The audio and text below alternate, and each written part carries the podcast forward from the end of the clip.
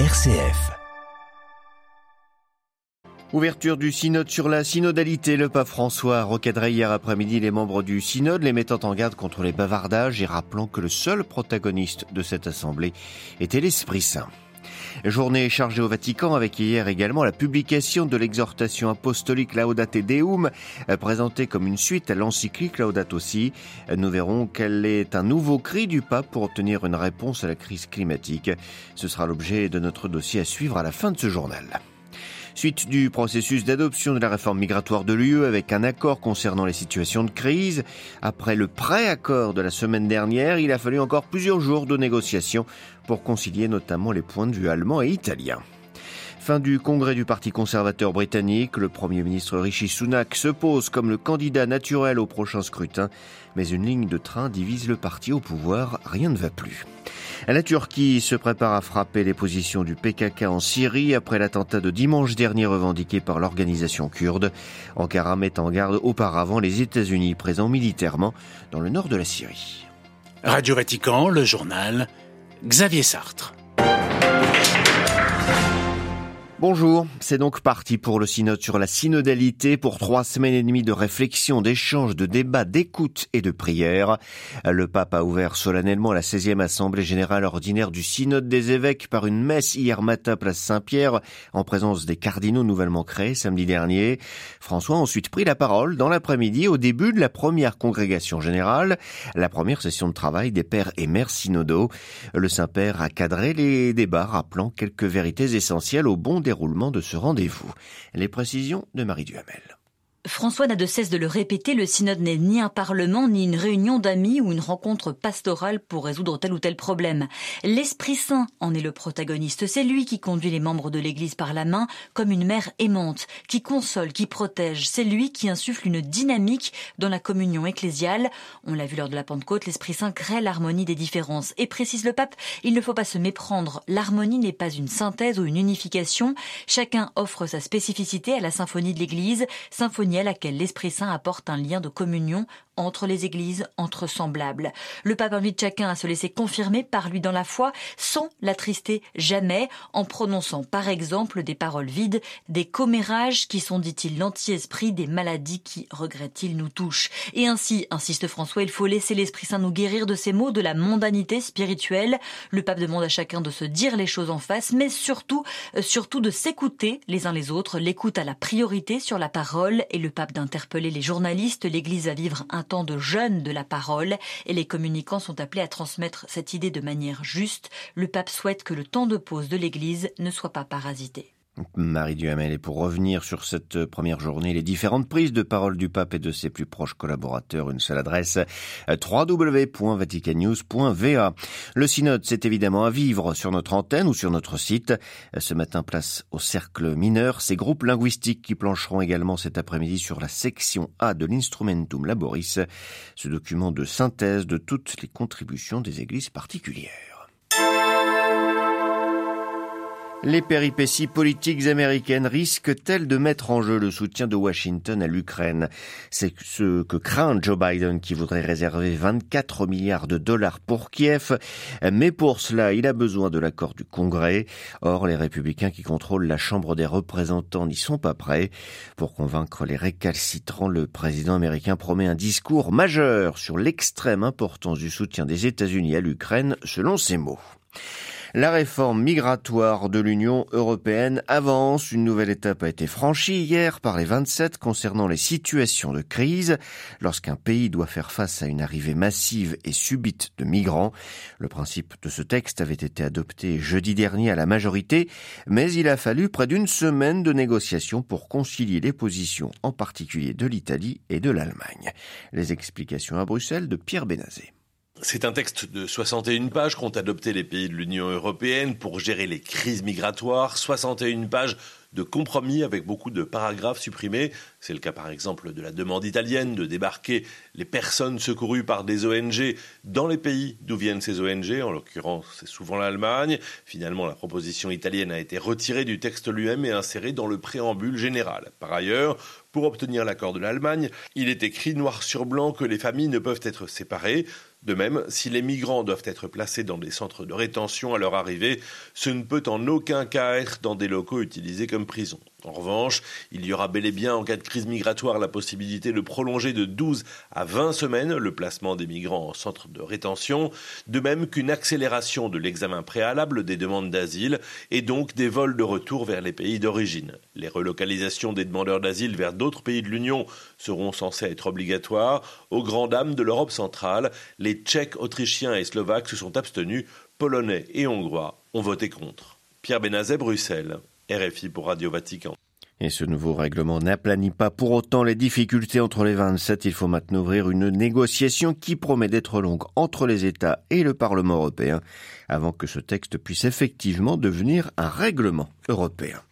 En attendant, les 27 plus les autres États du continent et la Turquie se retrouvent aujourd'hui à Grenade en Espagne pour le troisième sommet de la communauté politique européenne, une, un sommet dominé par le Haut-Karabakh. Mais il y aura un absent, l'Azerbaïdjan. Le président Aliyev proteste en effet contre ce qu'il considère comme une atmosphère anti-azerbaïdjanaise. Le premier ministre arménien sera lui présent. Nicole Pachignan se montre déçu, confiant qu'il espérait bien trouver un accord avec son voisin. Le train de la discorde. Au Royaume-Uni, les conservateurs ont clos hier leur congrès à Manchester. Le Premier ministre Rishi Sunak entend bien les conduire aux prochaines élections avec comme mot d'ordre le changement. Il a voulu montrer sa détermination à prendre des décisions radicales en annonçant l'arrêt de la construction d'une ligne à grande vitesse entre Birmingham et Manchester. Mais cette initiative divise plus qu'elle unit les Tories. À Londres, Jean Jaffray. Selon Rishi Sunak, ce grand projet, initié il y a une trentaine d'années, n'est plus adapté et il a promis que les 36 milliards de livres économisés seront affectés à la modernisation du réseau régional qui date de l'époque victorienne. À noter qu'il s'agit de projets en partie déjà annoncés, certains même sont en cours de réalisation. Il semblerait que la décision ait été prise sans consulter les ministres, le Parlement, les élus locaux et la société qui gère le réseau ferré pour éviter les fuites. Par ailleurs, un nouveau diplôme unique de fin d'études secondaires sera créé. Le but est de revaloriser la filière technique et de mettre l'accent sur les mathématiques et l'anglais. La mise en place de la réforme prendra dix ans. Enfin, Régis Sonac propose d'augmenter l'âge légal pour fumer d'un an chaque année. Cela veut dire qu'un jeune de 14 ans aujourd'hui pourra grandir sans fumer, a-t-il précisé. Cependant, les conservateurs ont l'intention de mener la campagne électorale sur des sujets comme les migrants, tous illégaux selon les Tories, les syndicats et des prestations sociales qui seraient trop généreuses face à un parti travailliste crédité de 15 points d'avance dans les sondages. Long, Jean Jaffré, Radio Vatican.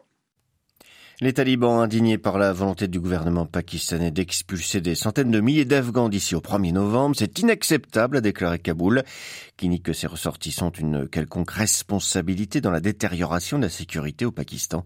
Or, le ministre pakistanais de l'Intérieur a affirmé que ces réfugiés étaient responsables de 14 des 24 attaques suicides commises dans le pays depuis janvier. En tout, 1,7 million d'Afghans vivent au Pakistan en situation irrégulière. La Turquie prépare sa riposte à l'attentat suicide qui a blessé deux policiers dimanche dernier dans la capitale Ankara, attentat revendiqué par le PKK. Le ministre turc des Affaires étrangères Hakan Fidan a mis en garde hier les combattants kurdes présents dans le nord syrien, mais aussi leurs alliés américains. À Istanbul, les précisions d'Anand Lauer. Dans les heures qui ont suivi l'attentat d'Ankara, l'armée turque a mené des frappes dans le nord de l'Irak, où le PKK dispose de longues dates de bases et de camps d'entraînement. Mais les déclarations du ministre des Affaires étrangères sont claires. La riposte ne se limitera ni à ces frappes, ni au nord de l'Irak. Hakan Fidan a affirmé que les deux auteurs de l'attentat de dimanche dernier étaient arrivés de Syrie, où ils auraient été formés. Désormais, a-t-il ajouté, les forces de sécurité turques considèrent toutes les infrastructures et toutes les installations, notamment énergétiques, du PKK et de sa branche syrienne, les YPG, en Irak et en Syrie comme des cibles légitimes. Le ministre est allé plus loin dans sa mise en garde, conseillant, je cite, aux parties tierces de se tenir à distance des combattants kurdes et de leur position. La Turquie s'adresse ici aux alliés occidentaux des forces kurdes de Syrie, en particulier aux États-Unis, qui équipent et forment les YPG dans le cadre de la lutte contre le groupe État islamique et déploient à leur côté des soldats dans le nord syrien. De façon à peine voilée, Ankara appelle Washington à retirer ses forces sous peine de les mettre en danger. À Istanbul, un gloire pour Radio Vatican.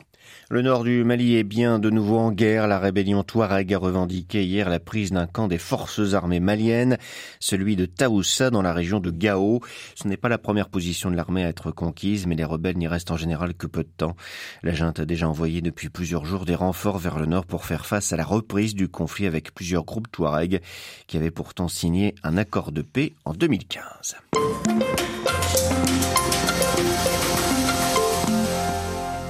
Retour dans notre dossier sur la nouvelle exhortation apostolique Laudate Deum, louer Dieu. Dans ce nouveau texte, le pape fait une nouvelle fois part de ses inquiétudes face à la crise climatique et tente de mobiliser les consciences. François a jugé nécessaire ce complément de son encyclique Laudato Si paru en 2015 en raison de l'accélération des dérèglements climatiques. Dans cette exhortation, le souverain pontife exhorte la communauté internationale à agir plus efficacement pour combattre la crise climatique. Il invite à repenser aussi la relation de l'homme au pouvoir, parfois illimitée, et plaide pour un multilatéralisme renouvelé où chaque voix, à commencer par celle des plus vulnérables au changement climatique, soit entendue. Mais Laudate Deum est aussi un vigoureux plaidoyer du pape pour la science et une critique des climato-sceptiques. On en parle ce matin avec Fabien Révol, théologien et philosophe, directeur du Centre d'écologie intégrale Hélène et Jean Baster du diocèse de Cahors dans le Lot. C'était déjà présent dans l'Audate aussi euh, au chapitre 3, dans le paragraphe où, il explore déjà les, résistances. Et aussi au paragraphe 217, donc dans le chapitre 6 de l'Audate aussi, dans lequel il interpelle les catholiques qui ne prennent pas au sérieux la question écologique. J'y vois plutôt un, un, développement de ce point qui doit correspondre à un véritable souci. En fait, il a dû se rendre compte des résistances euh, qui, ont, qui existent à la fois euh, dans le peuple chrétien, mais aussi dans l'Église hiérarchique, face à, la question écologique et au, projet de l'écologie intégrale que le pape François euh, a développé dans l'Audate aussi. Dans ce texte, euh, François invite notamment à reconfigurer le multilatéralisme en s'appuyant notamment sur le, principe de, subsidiarité. C'est donc il remet vraiment la doctrine sociale de l'Église au cœur de, de sa réflexion. L'expression multilatéralisme, pour le coup, elle n'est pas présente dans l'Audate aussi ça fait partie des nouveautés du texte. C'est une façon pour lui de rendre compte de ce qu'il euh, proposait déjà dans l'Audate aussi en termes de gouvernance mondiale.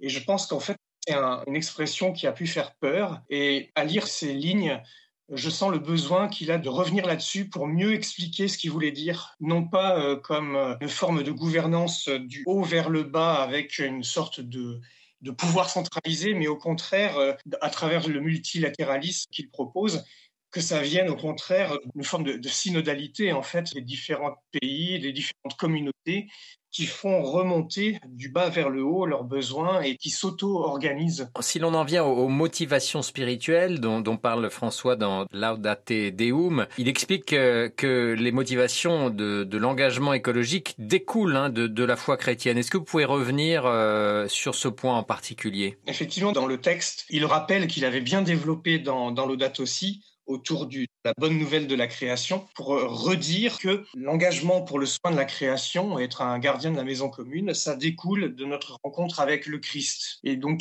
dans ce passage-là, il, reprend quelques-uns des éléments pour dire ben, voilà comment cet engagement pour le soin de la création s'inscrit dans la foi chrétienne et la révélation. À la fin, euh, le pape François lance de nouveau, puisqu'il le faisait aussi dans Laudato aussi, un appel à la conversion. Il écrit Il n'y a pas de changement culturel sans un changement des personnes. Ça, c'est aussi un, trait caractéristique de cette exhortation. C'est dans la continuité parfaite avec Laudato aussi et avec les autres textes du magistère. Dans Laudato aussi, la conversion occupe cinq ou six paragraphes, mais structure complètement le texte de, de Laudato Si. Et cette version, donc, euh, c'est le pendant de l'engagement politique. Il y a aussi l'engagement personnel, la conversion personnelle, notamment du changement de regard sur la création, rentrer dans le regard de Jésus sur la création, qui revient par deux fois d'ailleurs dans le texte de Laudate Deum, et un peu la condition requise euh, pour que les engagements politiques soient efficaces soit pertinent et puis euh, puisse porter du fruit dans la durée. Interrogé par Olivier Bonnel, Fabien Révolt, théologien, philosophe, directeur du Centre d'écologie intégrale Hélène et Jean Baster du diocèse de Cahors, était ce matin l'invité de Radio Vatican.